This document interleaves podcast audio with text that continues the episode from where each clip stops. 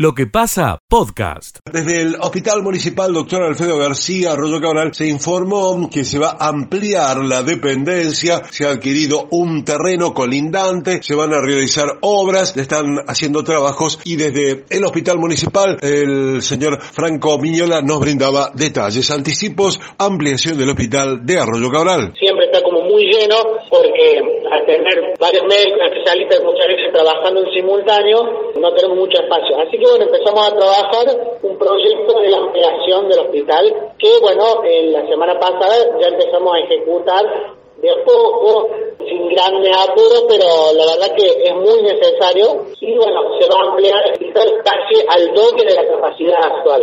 Lo que indicaba Franco Miñola desde el hospital municipal, obras que se ponen en marcha casi casi duplicando la instalación del nosocomio cabralense. Sergio de la Mayore, desde FM Horizonte Arroyo Cabral, Contacto Regional de Noticias. Buen día.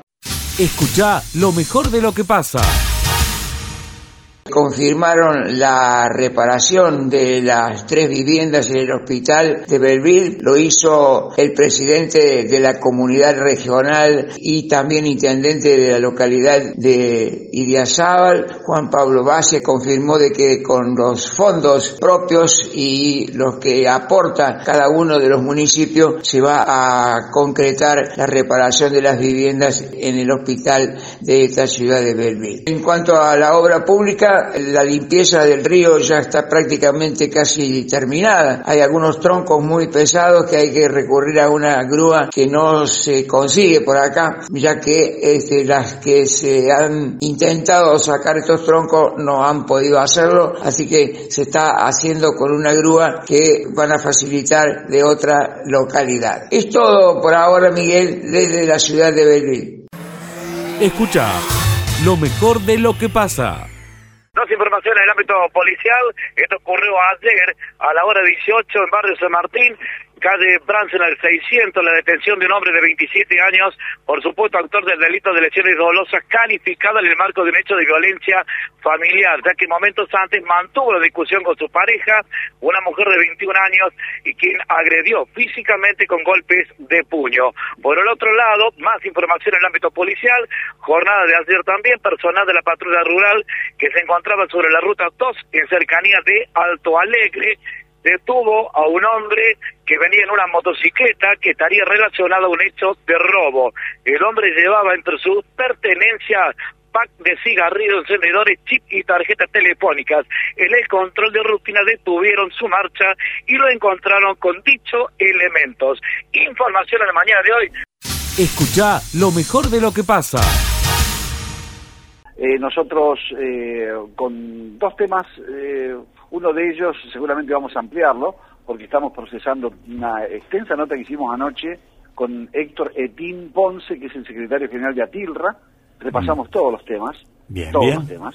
Esto es no solo las, la foto del momento que vive el empleado, el trabajador lácteo, sino también su opinión respecto a la visión de los productores, su visión respecto a las diferentes industrias de diferentes escalas, eh, los cuestionamientos que hay también por el tema del denominado bono solidario, en fin, eh, diríamos un mano a mano con Héctor Ponce, que creo que va a ser imperdible, seguramente estaremos el sábado por la mañana eh, poniéndolo en marcha, te estoy anticipando ya, digamos, algunas definiciones que creo que valen la pena, fue en el marco de la presentación del libro anoche en la de, perdón, en la sede de Atilra. ya habíamos conversado, conversamos con él ayer a la mañana, pero lo hicimos estrictamente en el marco eh, de la literatura. No quisimos meter, así que viene muy bien el complemento tuyo eh, de la parte gremial y la mirada del país. Así que va a estar completita la cosa.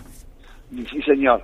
Eh, ahora te, quiero contar, Miguel, que estamos haciendo un repaso sobre el tema de precios de vaquillonas y vacas, que es todo un anticipador, un indicador que siempre seguimos con mucha importancia y los precios siguen muy firmes, muy firmes vacas y vaquillonas, los precios eh, sobre todo de los conjuntos buenos, hay, hay, hay mucha firmeza, están en el entorno, diríamos, de los 6.500 litros de leche, Eh, y si bien hay preocupación porque las pasturas están flojas, las reservas son de baja calidad, el tema es que hay que compensar seguramente con un poquito de genética esta baja que se puede dar en la producción, habida cuenta de que el impacto de la sequía ha sido muy importante no solo para las pasturas, la oferta de pasto en, este bache invernal, digamos, tan importante que tiene Córdoba y también Santa Fe, una extensa sequía, eh, o falta de lluvias habituales, y también la mala calidad o la floja calidad de las reservas, sobre todo el silo de maíz, que fue impactado de lleno por la falta de agua.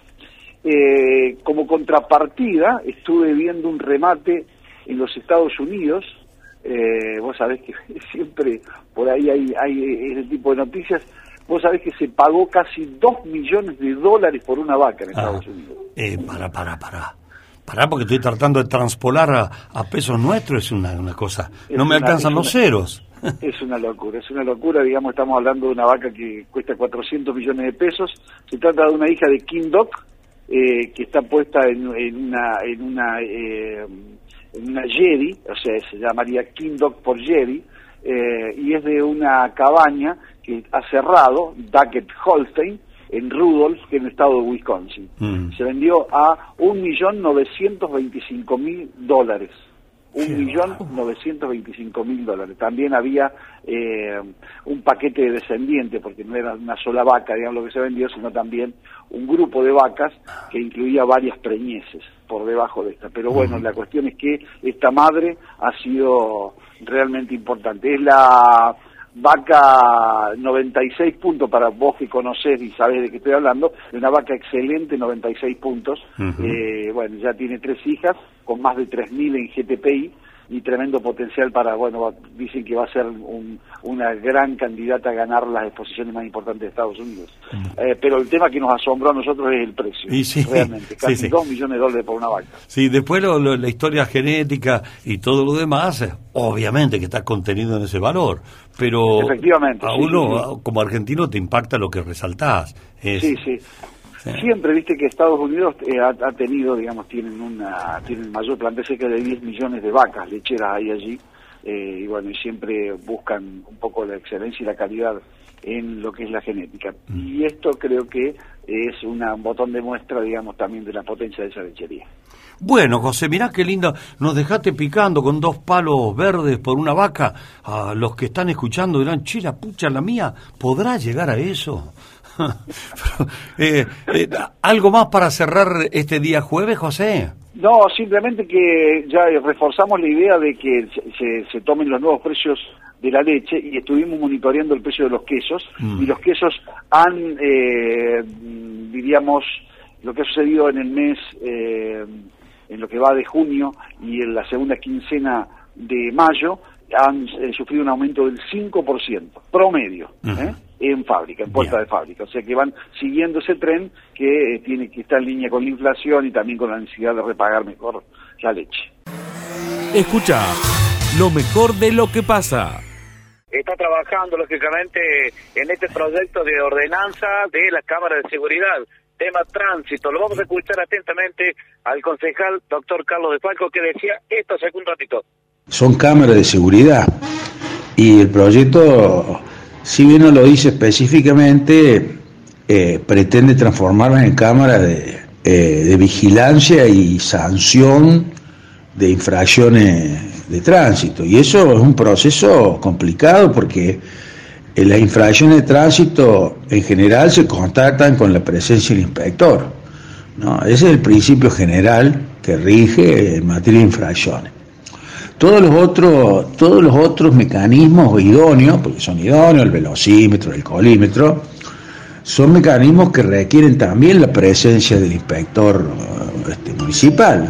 El tema de la Cámara es un tema un poco más complicado porque eso tiene un principio de vigilancia. En pos de ordenar el tránsito está bien, que las cámaras sirvan para ver los, las aglomeraciones o cómo funciona el tránsito en distintos lugares, o que sirvan de prueba para un accidente de tránsito. Además, en eso estoy totalmente de acuerdo. Ahora bien, trasladar todo el sentido de la seguridad a la infracción de tránsito es un proceso legalmente delicado, legalmente delicado a mi criterio, y que va a requerir este, informes técnicos a mi criterio, vuelvo a repetir, no hablo por el bloque, hablo en forma personal, va a requerir, eh, me parece, una, una cuestión tecnológica y también puede plantear temas jurídicos porque en realidad esa cámara tendría que sacarle una foto al infractor para que el infractor tenga el derecho de defensa. No te olvides que el artículo 18 de la Constitución Nacional prevé el derecho de defensa y que los instrumentos públicos, si bien hacen plena prueba de lo que dicen, también pueden ser arguidos de falso. Bueno, ahí está, algunos aspectos, algunos que ha podido comentar. De todos modos, está trabajando en este proyecto de, ordenanza que ha ingresado hace un tiempo al recinto legislativo de aquí de la ciudad de Villa María, tema de las cámaras de seguridad, tema de tránsito. Por lo tanto, que todavía no hay nada ni se sabe cuándo va a ser tratado en el Consejo Deliberante. Lo cierto es que el concejal está trabajando porque tiene varias aristas para estudiar. Escucha lo mejor de lo que pasa. Vamos a hablar con el licenciado Luis Ticera, que es arqueólogo de la Agencia Córdoba Cultura, por este asunto, este hallazgo que eh, qué importancia tiene. Eh, siempre es importante la arqueología, ¿no? Pero Santa Fe con Córdoba acá parece que todavía nos une un poco más.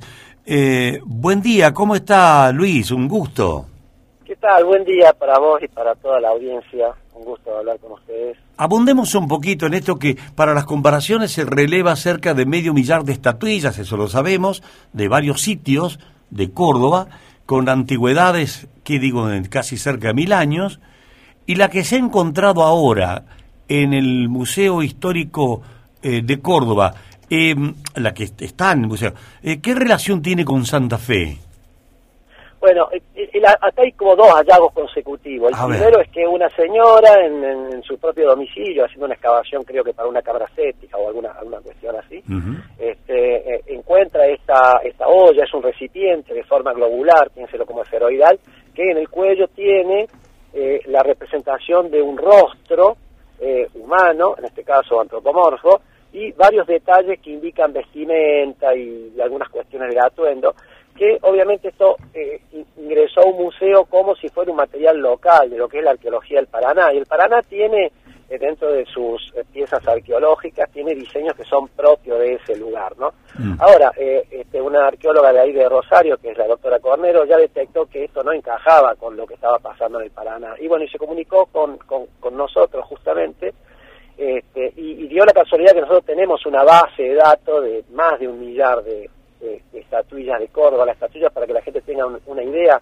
Cuando acá hablamos de las sociedades que habitaron Córdoba, se habla de comechingones y sanavirones, ¿no? Son categorías hoy un poco dejadas de moda por la arqueología, digamos, su uso para, para dominar. Pero bueno, si uno tendría que utilizar qué elemento identifica o define a los comechingones en su cultura material o en las cositas que hacen, eh, ahí aparecerían unas figuras o unas estatuillas hechas de barro cocido, de cerámica, que tienen un rostro muy particular y ciertos diseños en las vestimentas.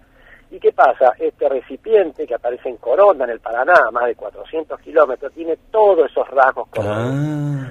Ahora, ¿qué pasa? Decíamos que nosotros eh, entramos a esta base de datos que, comparamos con, con con 500 y pico de, de, estatuillas, porque estas estatuillas cordobesas, según el valle o el lugar donde se hacían, tenían pequeños cambios en su diseño o su iconografía. Entonces uno puede identificar que las estatuillas, por ejemplo, de la zona de Mina Clavero, de Cura Brochero, se hacen de un modo, las que están en el, en el lago San Roque, Cosquín, Carlos Paz, tienen otros, otros diseños o dibujitos, y lo que rastreamos es que había un 100% de coincidencia con los diseños de las estatuillas de barro que se ah. produjeron en el área del río Segundo, la ciudad de Pilar, por ahí. Bien, bien, O sea que nosotros no solo hay una conexión con Córdoba, sino específicamente con una parte de Córdoba, que es esa área, que ahí ya achica un poco la distancia. Claro. Un poco menos, y está la latitud de Coronda, donde se hizo el hallazgo. si la línea recta, ¿Y qué, podemos pensar, Luis, qué podemos pensar? ¿Que algún comechingón o sanavirón anduvo por el río Coronda? Claro, es, hay dos posibilidades. Ese sería el caso de un forastero, una persona local de acá que conoce muy bien la tecnología, la estatuaria cordobesa y que fue a producirla allá, inmigrante, podríamos decir, que vivía en esa comunidad, o alguien del Paraná que estuvo viviendo en este lado cordobés y bueno, y aprendió estas, estas cosas aquí y las trasladó a su contexto cultural, digamos. Bueno. Entonces, está, está, hablando de este vínculo. Nosotros siempre hemos hablado que Córdoba tiene mucho vínculo con Santiago del Estero, con el noroeste argentino, con el área de Aguita, ¿no? Pero, pero estos vínculos con el Paraná son muy menos explorados, digamos, ¿no? Muy poco explorados. Bueno, está clarísima la, la, conexión que tiene no la queríamos dejar escapar. Mucho menos hoy que estamos celebrando la media sanción de diputados del Parque Nacional Ancenusa, en Córdoba, que también es un datazo este, ¿no, Luis? Exactamente, porque incluso en, en, la zona de Ancenusa aparece un tipo de cerámica donde la, la decoración de estas de, estas ollas cerámicas, que son como los dibujitos que le hacen, ¿no? que eso siempre está mediado por patrones culturales, muy distinta a lo que pasa en el área serrana. Mm. Ahí se usa un tipo de decoración que es también bastante parecida a la del Paraná. Y, un caso curioso es que en Coronda, cuando estuvimos, eh, y esto, esta es la parte que, más que todo analizó Cornero, nosotros estuvimos más metidos acá en, la parte de las estatuillas cordobesas, ella haciendo estudios históricos, porque también tiene formación histórica, este colega, este, vio que en la fundación de la ciudad de Santa Fe se está mencionando unas este, aldeas o grupos que los llaman los indios, entre comillas, como se llamaban en la época, mm. ¿no? Este, que son pueblos originarios, obviamente, ¿no? Que son los indios calchín y tienen un cacique que por nombre lleva este este nombre de Coronda o Coroná, ¿no? Ah. Y, nosotros ah. curiosamente este, encontramos que en Córdoba, muy cerca del área de Río Segundo, donde salen estas estatuillas parecidas a la del Paraná, tenemos un pueblo que se llama Calchín. Cuando uno pregunta cuál es la toponimia, el origen de ese nombre, no se sabe, pero nos vincula directamente con el Paraná. O sea que posiblemente estos indios calchines que se hablan en 1590, 1600 que andaban por el Paraná, muchos tuvieron que ver con estas poblaciones de este lado del río Segundo y por ahí se movió la estos forasteros que hablábamos, mm. la gente que iba de un lado al otro y se movían también objetos, ideas y bueno, y patrones de diseño, obviamente. Sí, señor. Bueno, linda explicación, Luis. Muy fluida y además eh, eh, con una carga de conocimiento importante. Muchas gracias, Luisito, por atendernos aquí a Radio Villa María. Bueno, gracias por llamar a ustedes y espero que les haya quedado claro. Perfectamente claro, perfectamente. Y, nos quedamos celebrando esto, ¿no? La media sanción, que seguramente el Senado lo va a aprobar y transformará en ley el Parque Nacional Ancenusa. Y, y será otra historia para Córdoba. Exactamente, que también cabe aclarar para la audiencia que más allá de su biodiversidad de fauna, que es enorme, eh, a nivel cultural es, es monstruosa diversidad que hay ahí. O sea, también la riqueza cultural y el patrimonio que hay, ahí hay alrededor de 100 sitios arqueológicos en las costas de la laguna. Hay gente que vivía ahí también. Escucha lo mejor de lo que pasa.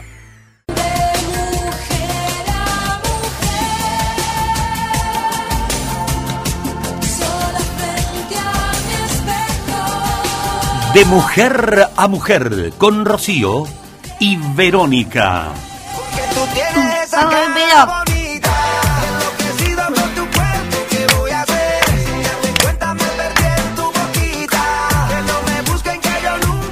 Hola, hola, Ro, ¿cómo estás? Buen comienzo de jueves para vos. Hola, Vero, buen día, ¿cómo estás? Yo muy bien, ¿vos todo en orden? Todo en orden. Bueno, me alegra. ¿Estás lista, preparada ya para esta nueva edición de Mujer a Mujer? Pero por supuesto, claro que sí. Bueno, antes Contame a mí y a la audiencia la temperatura, la humedad que tenemos en la ciudad. Temperatura 100 grados y la humedad 73%. ¿Mensajitos a qué número? Al 154 213 102. Hoy vamos con Rocío, vamos a hablar de un tema muy interesante y es el origen de los nombres de los días de la semana. Me encantó esta propuesta, Rocío. Y vamos a comenzar. La palabra semana viene de septimana, son siete días. Los nombres de los días provienen de cinco objetos celestiales que los antiguos romanos veían moverse en el cielo.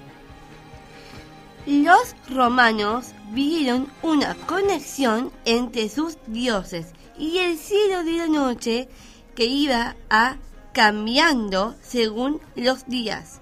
Así empezaron a utilizar de manera natural los nombres de sus dioses para los planetas. En cambio, los nombres de sábado y domingo tienen otra procedencia.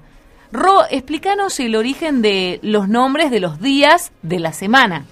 Sí, Comenzamos con lunes. El nombre lunes significa día de la luna. es el primer día de la semana en el calendario gregoriano y primero de, de la semana laboral. Martes significa día de Marte. Es el segundo día de la semana dependiendo del país y de la Miércoles significa día de Mercurio. Es el tercer día de la semana en las nuevas culturas, pero en la cultura cristiana original era el cuarto. Jueves, día de Júpiter. Es el cuarto día de la semana. Viernes significa día de Venus. Es el quinto día de la semana. Sábado viene de la palabra de origen hebreo, que se refiere al sábado, el día de descanso. Muy bien. El domingo.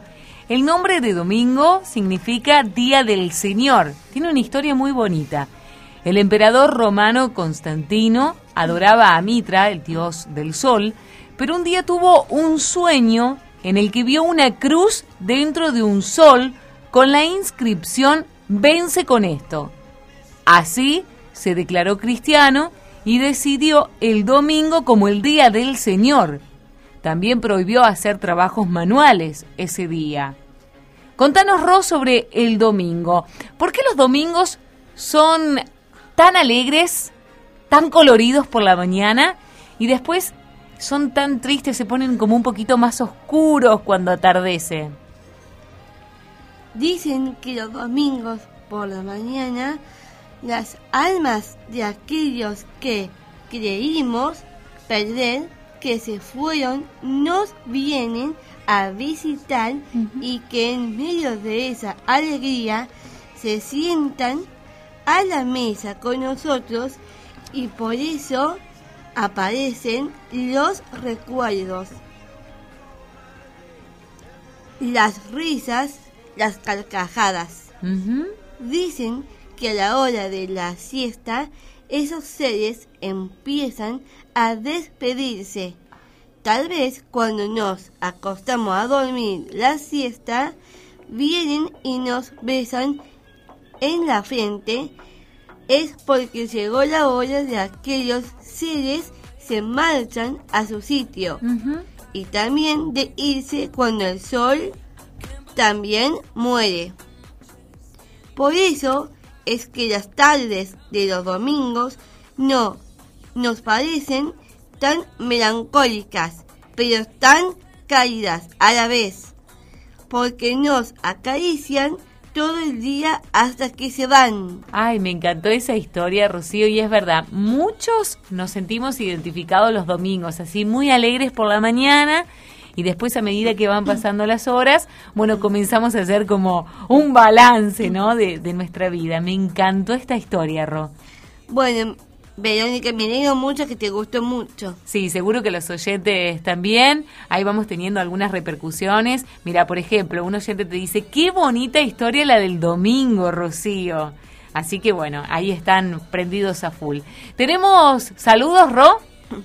Sí, sí, Vero. Así sí, que me cuida mis pies. A Juan Chubón. Y a mi hermano, que está cumpliendo unos años, que también vi mandarle un feliz cumpleaños y el día del ingeniero Ah, y a todos nuestros oyentes. Muy bien, entonces feliz cumpleaños para tu hermano, Ro. Sí, que viva. Bueno, que sea muy feliz, que lo disfrute un montón en familia. Gracias. ¿Y con qué nos vamos? Vamos con Marcela Morelo desde ahora.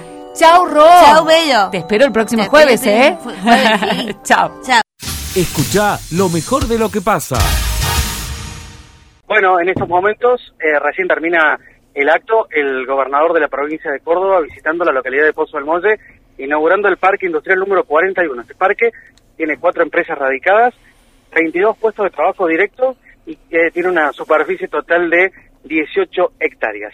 Eh, bueno, en estos momentos el señor gobernador se está dirigiendo a recorrer una obra, un conjunto entre la provincia y eh, la nación, que es la obra del Jardín de Infantes eh, Gabriela Mistral. Esta obra que, bueno, está recién culminada, eh, bueno, el gobernador la está recorriendo. En sus pasajes como lo hace últimamente, habitualmente, eh, bueno, en un mensaje hacia el sector agropecuario, además refiriéndose a que, bueno, en, en Córdoba no hay peleas ni, ni divisiones. En cuanto a los fondos aportados, bueno, debemos destacar que entregó un aporte para completar la iluminación del desvío de circunvalación, restante 7 millones y medio de pesos, entre otras de las cuestiones que tuvo la participación en este acto también con el ministro Eduardo Acaster, el ministro de Industria, Comercio y Minería.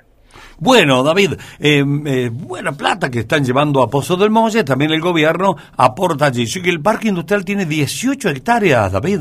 Sí, señor, 18 hectáreas y este, cuatro empresas radicadas y dos en construcción. ¿Te podés ilustrarnos qué hacen, qué fabrican, qué actividad tienen las cuatro empresas? En el parque industrial, eh, bueno, hay una empresa que realiza perfilados de aluminio, galpones tinglados y la reconocida empresa este, agroacopio de la familia Mago, mm. bueno, que es lo que realiza aquí en este sector el alimento balanceado. Escucha lo mejor de lo que pasa se aprobó un, un, aumento en el corte, ¿no? Eh, qué sé yo, pedí, los, los legisladores cordobeses querían que fuese el 20, otros decían que iba a ser el 15, terminó en el 12,5 para redondear. El tema es este, Hernán, contanos a nosotros y a la, y a la gente. Vos fabricás biodiesel. Sí. Bueno, y hoy que ya se habilita, ¿cuánto tiempo demora el biodiesel que vos haces para que en el surtidor me, me llenen el tanque a mí. Haya más. eh, no, es de un día para el otro. Para miércoles. En, en plantas como las nuestras es de un día para el otro. En plantas eh, que están en el... Eh, en, Rosario, en, los puertos, que son plantas que, se dedican ya para la exportación de biodiesel, eh, en el día, con un proceso continuo. Y decime, decime Hernán, el biodiesel que vos fabricás, creo que la última vez lo hablamos a esto, pero el que vos fabricás es apto para cualquier vehículo que eh, gasolero? Para cualquier vehículo. Así tenga, así cargue eurodiesel. Eh, también. Sí, sí, sí. Sí. Eh, y para uso no solamente en un corte como se autorizó, sino para uso en un, en un 100%, ¿no? Ah, o sea que puedo cargar el biodiesel puro. Exacto. Bueno, che, qué gran alivio. Nosotros nosotros lo usamos de esa forma, eh, en un 100%. Sí, no, me habías contado, en las máquinas de ustedes, las herramientas que tienen para trabajar. Sí, sí, sí. sí. este año incluso eh, nosotros en, en, bueno, en la empresa de la familia tenemos tambo y tuvimos para que nos pudieran picar, eh, hacer el silo de, eh, de picado fino de maíz, tuvimos que proveerle de, de, bio al contratista porque no, no conseguía gasoil. Claro. Bueno, pero yendo a ese punto, Hernán, como todos estamos quejosos, y no en vano, porque no hay gasoil, ahora el gobierno autoriza, y vos me decís, es en el día. ¿Pero qué quiere decir? ¿Que, ¿Que hoy ya se soluciona el problema de gasoil? ¿Hay más cantidad? No, ah, no, no se va a solucionar porque el, el porcentaje del corte no va a alcanzar para, para suplir la faltante de, de gasoil. ¿Y por qué son tan pijoteros? ¿Por qué no quieren autorizar un poco más? bueno, yo, yo la verdad que no, no sé cuáles serán los intereses que mueven a este tipo de, de decisiones, ¿no? Como en todo habrá habrá intereses creados, eh, pero porque si no viendo que que es un, un combustible que lo podemos fabricar localmente, no hace falta importarlo, eh, podríamos aumentar el corte o, promover que se use que se use al, al 100%. Es un razonamiento tan simple, yo no entiendo por hoy qué. la provincia hoy la provincia de Córdoba está está promocionando eso, eh, de que se de que se use ya sea biodiesel o, o bioetanol. Y claro, lo eh, promocionan, pero resulta que vos vas al surtidor y no hay ah, suficiente cantidad, ese es el problema. ese es el problema, sí, sí. Claro, yo digo, el país debería estar integrado y viajes donde viajes, tener más cantidad de combustible, porque se puede fabricar acá eh, sin importar, es más barato, usando la materia prima que tenemos, aportando al medio ambiente. No, no, no, no, no, no. Sí, sí, sobre todo, y, eso que no, y eso es, un tema no menos importante, el tema de lo del medio ambiente, ¿no? Mm. Porque son mayores las las emisiones de, carbono hacia, el, hacia la atmósfera que, que tiene la utilización de bio. Sí, ¿quién puede explicar por qué no?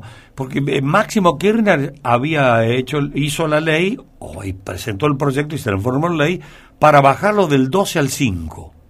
¿No es cierto? Bueno, y empezó a funcionar así, así nos va.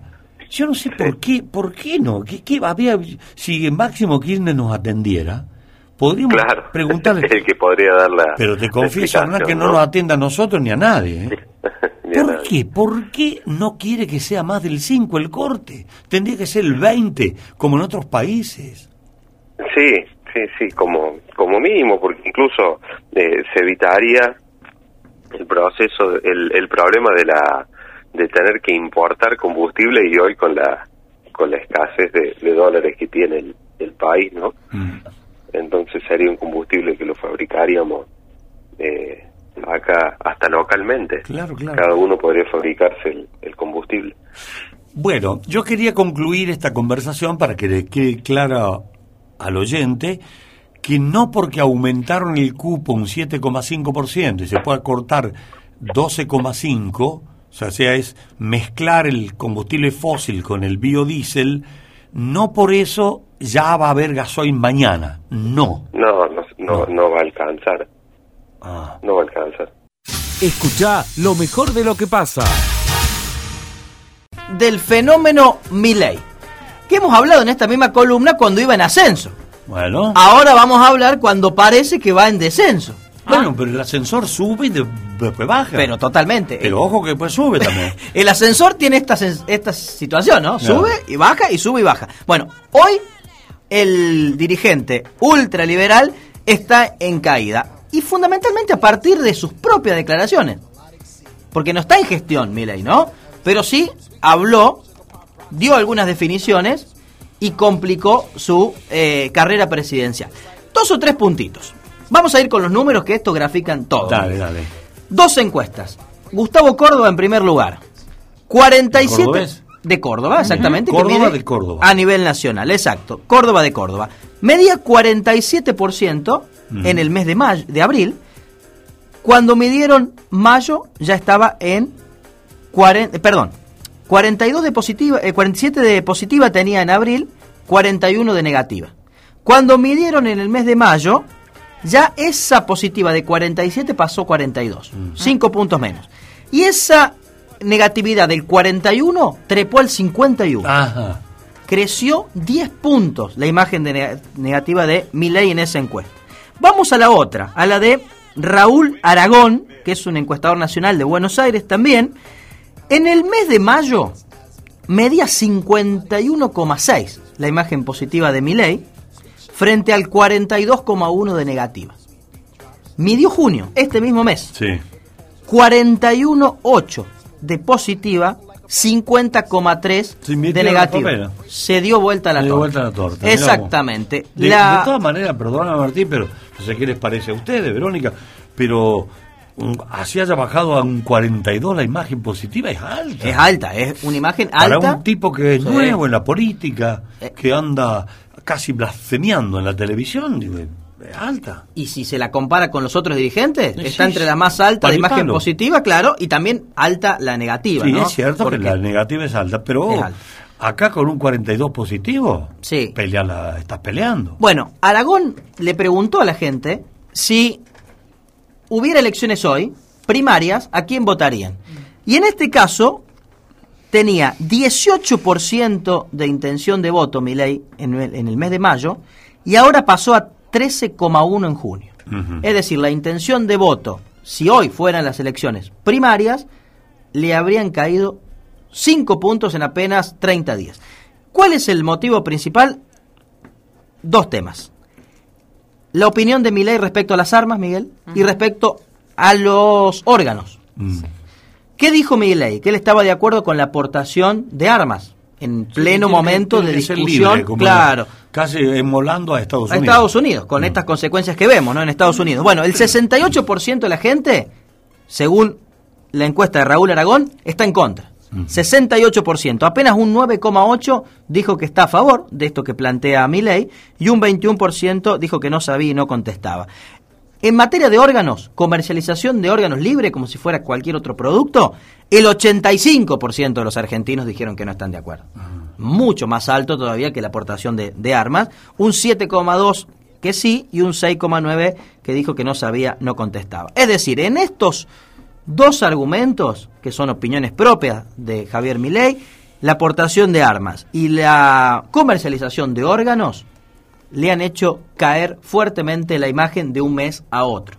10 puntos aumentando la imagen negativa y por supuesto también cayendo su imagen positiva. vos, ¿no? Ya tiene internas también mi ley. Tiene algunas internas, ¿no? Pero- Sí. Súmale a eso que fue elegido, ¿no? Como representante y en diputados, eh, por ejemplo, ayer, que fue una hist- casi histórica la sesión y aparte muy caliente, eh, creo que fue mm, Santoro el que lo cruzó y le dijo, che, mi ley, agarra la pala, deja la sombrilla ¡Epa! y venía a laburar porque... ¿Dónde está no- Milei? Claro. ¿Dónde está Milei hoy? En Colombia. ¿Por qué está en Colombia? Porque en los próximos días están las elecciones Claro. entre el ultraderechista Hernández contra eh, Petries, ¿no? El candidato Sí. de la Sí, izquierda. está apoyando Bueno, allá. Está apoyando a Hernández. Claro, pero ayer en diputados hubo una sesión muy importante porque se bajaron impuestos en Argentina. En la jornada de ayer, para los monotributistas y autónomos hubo una reducción de, impuestos. ¿Y Sí, qué decía Santoro? En realidad hubo, hubo una, un aumento de la- del límite de facturación para no pagar. Para no pagar. Y para- le perdonan, eh, sí que sería un poco de impuesto, la- los, a las categorías A y B eh, que no paguen la parte impositiva del monotributo. Que no paguen, que la dejen igual. Igual, claro, porque con la inflación, si no todos en la recategorización cambiarían las escalas y todos Ah, pagarían más. Ah, pasan igual. todo a Se pasan todo de largo, claro. La Argentina del impuestazo, de la inflación, es un logro casi tremendo. Bueno, y esto le decía Santoro Miguel, a Milei.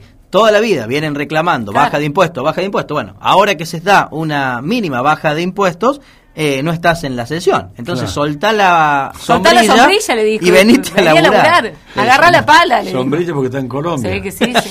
Bueno, este... Bueno, y le respondieron los libertarios también, que Sí, algunos estaban eh, allí en la sesión, que responden a Milei diciéndole, son migajas apenas estas situaciones, para los trabajadores no les solucionan la vida, pero bueno, más allá de ser migaja o lo que sea, lo cierto es que Miguel no, eh, Milei no estaba allí No estaba. en la sesión. El- el- la hermana que le maneja la Sí. campaña, que es la ideóloga, según él, ¿no? Él ha blanqueado, eh, también está medio enojada con él. Con él. No andan bien las relaciones Ah, entre la vos, hermana y él. era la jefa de campaña. Sí, es, es. Es la jefa Sigue de siendo campaña. todavía. Pero eh, por ahí se agarran entre hermanos. Bueno, hubo un hecho clave en este tema que estás planteando, Miguel. Porque Milei días atrás lanzó la campaña presidencial, un año antes, en el conurbano bonaerense, Mm. en Herli, allí en la cancha del Porvenir, partido de Lanús, muy popular. Y había 1.500 personas. Claro. Estaba Eso vacío. Se tomó como un fracaso. eso. Claro, se tomó y, como un fracaso. y ahí empezó el problema entre la hermana y él, y uno que no me acuerdo del apellido. Más latón. Más latón. Más latón. Más latón. Sí, que le está planteando diferencias En, en la política y en, y en cómo está Mm. desarrollando esta, esta campaña. Es cierto, Milei está poco en el Congreso de la Nación, a pesar de ser diputado nacional, pero me parece que la fortaleza de Milei no es tanto el Congreso, más allá de que tiene que ir a trabajar, sino los medios de, de comunicación. Entonces, hace mucho eje de su campaña presidencial en, en los medios o estar siempre en, en las redes sociales. Bueno, y me parece que las definiciones políticas en torno a estos temas realmente se complicó solo, porque venía en ascenso y vemos que los números de los últimos días lo, lo han bajado bastante, ¿no? Sigue sorteando su sueldo, ¿no? Sigue sorteando su sueldo, sí. Mes a mes sortea su sueldo. Solamente que tiene menos popularidad que, que antes, porque ya no es noticia, digamos. Claro. Bueno, eh, ahí tienen una mirada más política de la Argentina. Bueno, ¿cuántos candidatos presidenciales tenemos en Argentina? A ver. No, no, no nos hagas esa pregunta de golpe, Martín. Es jueves, antes del fin de semana largo. ¿Qué sé yo? ¿Cuántos Eh, presidentes? Milei. Larreta, Sí, Dos, Vidal, sí. tres, Bullrich, Sí. cuatro, Macri. eh, Macri, cinco, eh, Morales. Morales, Seis, Fernández, siete, Scioli, ocho, Manes. Manes, Guado de Pedro. diez, Guado, Sí, pero sí. ¿confirmó? No, no, pero es el que quiere la cámpora. 10, Mansur. 11, ¿Alguno más? ¿Quién da más? Vamos. ¿Quién Eh, da más? alguno de te falta la izquierda, alguno Eh, de la izquierda. Un candidato de izquierda seguro va a haber, Bueno, uno, dos. 12. Van 12 o 13. Vamos a bajar el 13 porque solo que estamos en Jetta. No, no, Esper no, Esper va a candidato a gobernador de Buenos Aires, Sí, ¿no? señor. Sí. Bueno, 12. 12, Más- pongamos, más o cerremos en 12 o 14, pero no, Sí. no, no nos paremos en el 13. por ¿Cuántos favor. quieren, no? Uh, ¿Cuántos quieren? Bueno. Y sin embargo no llegamos a fin de mes todavía, nosotros, ¿no? ¿Cuántos Falta un año y pico para la elección y ya están pensando en Pero eso. es ¿no? lindo que haya mucho para empujarnos. Sí. Sí, el, pro- el problema es que nos pechan todo. bueno, listo. Eh, Terminamos, Sí, Martín. señor, nos vemos, Miguel. Bueno, que la, un- la semana que viene eh, o la otra vendría Macri y Vidal a Córdoba. Sí. Se hablan de una fórmula conjunta. Atención. ¿Ah? Ya las encuestadoras están midiendo a Macri Vidal como una posible fórmula para el 2023. Mm. Atención. Bueno, Escucha lo mejor de lo que pasa. con el tránsito interrumpido en algunos minutos, eh, el caso de eh, Munarri, en realidad, y Cánova, un juicio que finalizó en la jornada del día viernes 30 de mayo. Estamos hablando sobre el fallo del juicio de la muerte de Miguel Alexandre Martínez, este joven que fue hallado sin vida, su cuerpo semi-enterrado, muy cerca de aquí de la ciudad de, Villa María. El juicio, como bien le decía recién, Munarri recibió 14 años de prisión, Tomás Cánova quedó en libertad. La madre ha vuelto lógicamente una vez más al Palacio de Justicia a reclamar. Charlamos hace un ratito nada más con Manuel Argüello, quien es el abogado y se expresaba de esta manera aquí a los micrófonos de Radio Villa María. Vinimos a cumplir en tiempo y forma con la apelación que, venimos, que veníamos planteando respecto a esta sentencia que agravia a la familia de Nano Martínez. Por eso hemos planteado un recurso de casación. Y lo que pedimos es que eh, se revea esta sentencia, que se anule esta sentencia y se vuelva a, a realizar un nuevo proceso. ¿Puede ser viable esto? Nosotros entendemos que sí, por eso estamos acá, con este frío, por eso estamos acá acompañados por la gente, entendemos que eh, la sociedad no puede dar la espalda a un hecho tan confuso como este, si bien ha sido complejo, es un hecho confuso por cuanto entendemos que la prueba no ha sido debidamente valorada, que se tomó una pseudo confesión como, como la solución a un conflicto, mejor dicho, como solución a un proceso que iba conduciendo necesariamente a la prisión perpetua de los dos imputados. Sorprendente es que el tribunal técnico haya aceptado esa declaración del imputado como la prueba suficiente para eh, absolver a uno y procesar al otro por eh, homicidio simple. La verdad es gravísimo. Hay precedentes en la jurisprudencia cordobesa, por eso nosotros creemos que hay, hay posibilidades. Por eso estamos acá y lo venimos planteando. Eh, el caso más resonante es el caso de eh, Brígida Mercedes Segala, que, quien fuera absuelta por el asesinato, por la instigación de- del asesinato de su marido, el panadero Corradini, y fue dado vuelta, se, este, se volvió a, a concretar el juicio y hoy está cumpliendo prisión perpetua. Ahí está la palabra del abogado Manuel Argüello. El reclamo concretamente se realizaba en la vereda del Palacio de Justicia Lo que pasa, podcast.